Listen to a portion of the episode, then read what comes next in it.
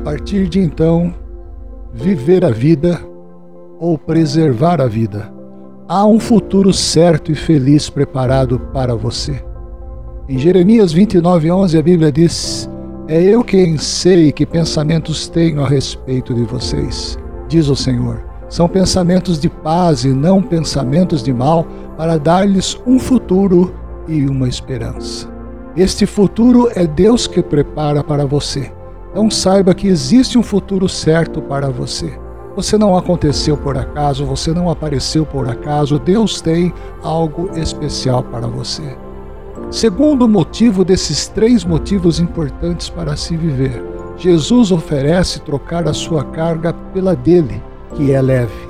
Venham a mim todos vocês que estão cansados e sobrecarregados, e eu vos aliviarei. Tomem sobre vós o meu jugo e aprendam de mim, que sou manso e humilde de coração, e vocês acharão descanso para a sua alma, porque o meu jugo é suave e o meu fardo é leve. Entregue nas mãos de Deus tudo aquilo que está pesado para você. Entregue nas mãos de Deus tudo aquilo que tem sido fardo para você. Entregue nas mãos de Deus tudo aquilo que você não tem conseguido levar ou carregar. Acima de todas as coisas, a sua existência tem valor e sentido.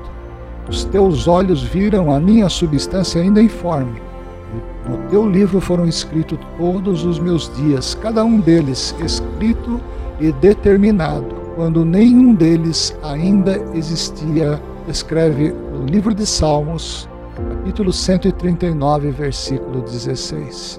A sua existência faz sentido. Deus ama você. Nós amamos você.